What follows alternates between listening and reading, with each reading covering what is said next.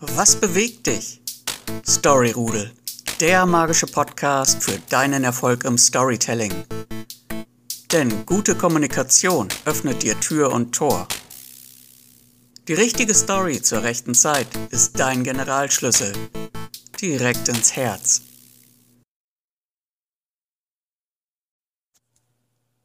Eigentlich wollte ich ja in dieser Folge etwas über Fahrstühle erzählen. Aber das habe ich um eine Folge verschoben. Denn das Thema dieser Folge lässt mich einfach nicht los, seit Tagen schon, und ich glaube, es hat den größeren Nutzen. Und auch wenn du dich zuerst sicher fragen wirst, was diese Folge eigentlich mit Business Storytelling zu tun hat, bin ich sicher, dass du am Ende der Folge die Punkte miteinander verbinden kannst. Denn wir gehen heute wirklich tief in die Materie. Okay, legen wir los. Geschichten sind gehirngerecht. Das hast du bestimmt schon mal gehört. Aber was bedeutet das eigentlich?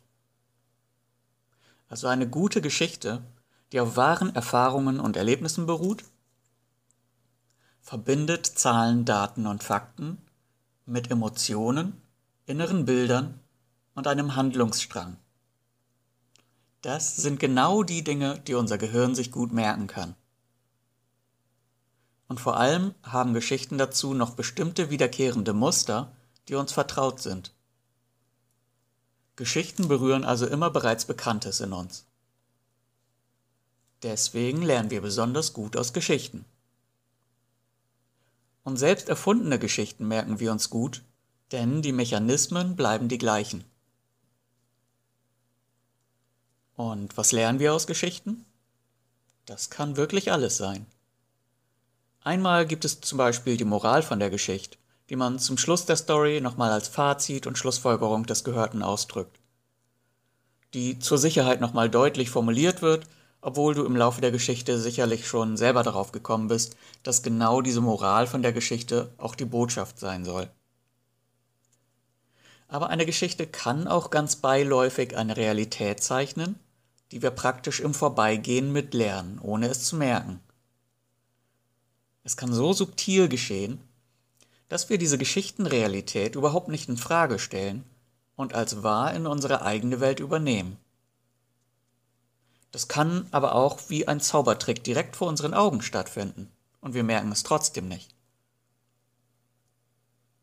Wenn du zum Beispiel eine Geschichte über ein afrikanisches Mädchen hörst oder liest, und die Geschichte immer wieder davon berichtet, wie Menschen vor ihren Hütten sitzen, trommeln und singen, angemalt sind, Teppiche knüpfen, Essen am offenen Feuer zubereiten und vielleicht ab und zu reden, davon reden, dass sie Angst vor Löwen haben, dann entwickelst du bestimmt ein inneres Bild von Afrika, in dem wenig Platz ist für Autos, Betonbauten und Villen, Krankenhäuser, Fußballstadien oder Diskotheken.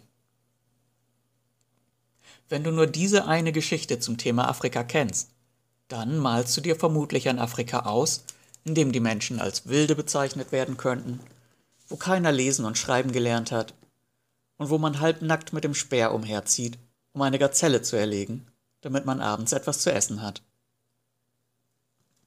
Ja, okay, kannst du jetzt sagen, aber Afrika ist ja weit weg. Hm. Es gibt aber auch Geschichten, die wir über uns selbst erzählen über uns selbst als Kultur, über uns selbst als Familie und auch über uns selbst als Individuen. Und diese Geschichten prägen uns gleichermaßen, geben uns vor, was normal ist und was nicht, wie die Dinge zu sein haben, wie wir zu sein haben, was für Gedanken normal sind und welche nicht, wie man Gefühle ausdrückt oder überhaupt ausdrücken darf, wie man sich zu verhalten hat. Und solche Geschichten sind natürlich nützlich, so ist über Generationen hinweg Wissen vermittelt worden. Aber solche Geschichten bergen auch Gefahren. Und eine Geschichte über genau dieses Thema hat mich ganz besonders fasziniert und sie hat mich die letzten Tage ständig begleitet. Du kennst sie vielleicht bereits. Und die Wahrscheinlichkeit ist dann hoch, dass du sie für wahr hältst, dass sie wirklich so passiert ist, denn so wird es erzählt.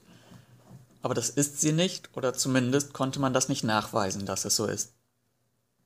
Vielleicht könnte sie wirklich so stattfinden, aber ganz sicher ist das nicht.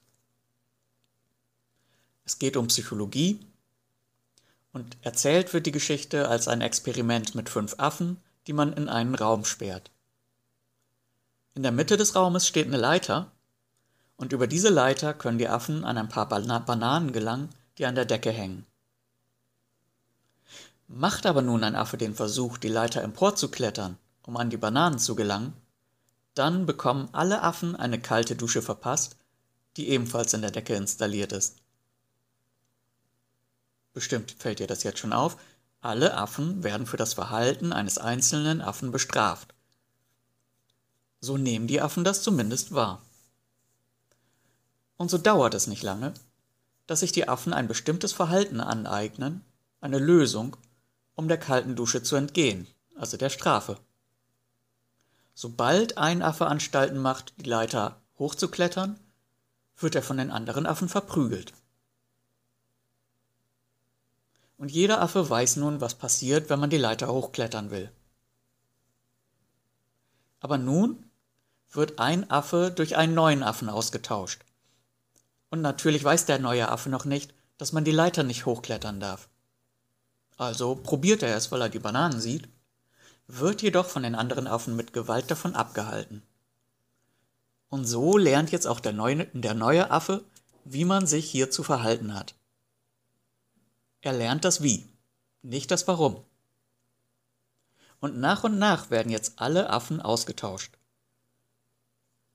Und jeder neue Affe lernt das Verhalten, die anderen Affen gewaltsam von der Leiter fernzuhalten. Es wird als ganz normales Verhalten in dieser Gruppe gelernt.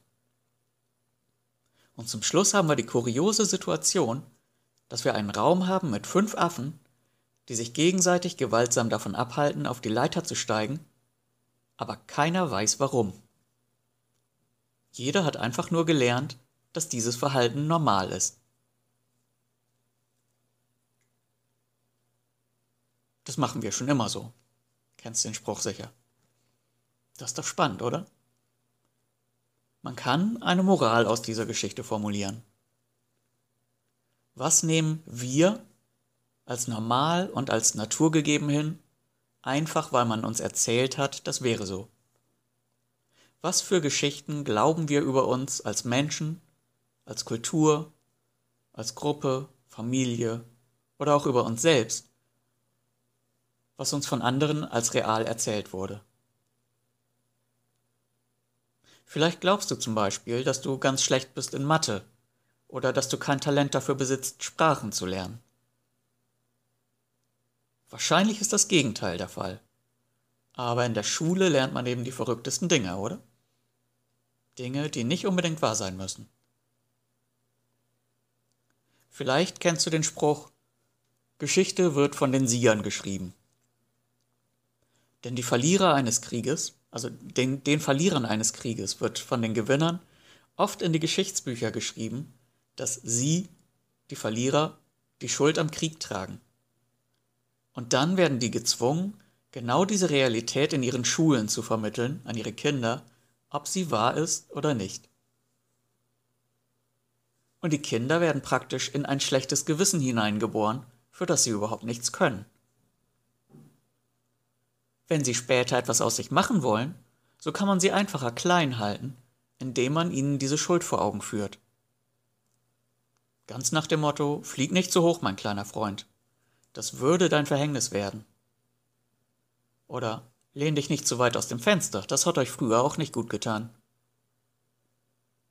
Und so sind sie jetzt leichter kontrollierbar und lassen sich auch andere falsche Realitäten leichter eintrichtern. So mächtig sind Geschichten, dass sie unser ganzes Leben diktieren können. Aufgrund von Geschichten haben wir Menschen, und das ist noch gar nicht wirklich lange her, Frauen auf den Scheiterhaufen gestellt, haben Krieg gegen andere Völker geführt oder haben uns selbst verstümmelt. Wir lernen Geschichten, die uns selbst klein und unwichtig machen, böse oder von Grund auf sündig. Oder, schlimmer noch, wir entwickeln sie sogar selbst. Geschichten können uns nicht nur zu einem Kauf verleiten. Geschichten können uns ins Unglück stürzen, in die Krankheit, in den Selbstmord. Aber auch in die eigene Größe bringen. Und diesen Gedanken möchte ich heute als Anstoß nehmen, Geschichten auch einmal zu hinterfragen. Und dich in diese Geschichte einzuladen, in der man die anderen Geschichten aus seinem Leben einfach mal hinterfragt. Bin ich wirklich so, wie das Bild, das ich von mir habe? Ist meine Familie wirklich so, wie meine Großeltern immer sagten? Ist unsere Kultur so, wie die, anderen, wie die andere Kultur das sagt? Oder ist die andere Kultur tatsächlich so, wie wir das immer behaupten? Sind wir als Menschen so, wie man es uns vorwirft oder beschreibt?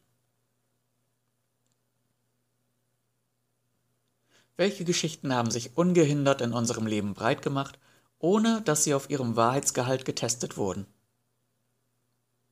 Und was hatte das auf uns für Auswirkungen und hat es immer noch? Dieses Thema finde ich unglaublich spannend und ich hoffe du auch.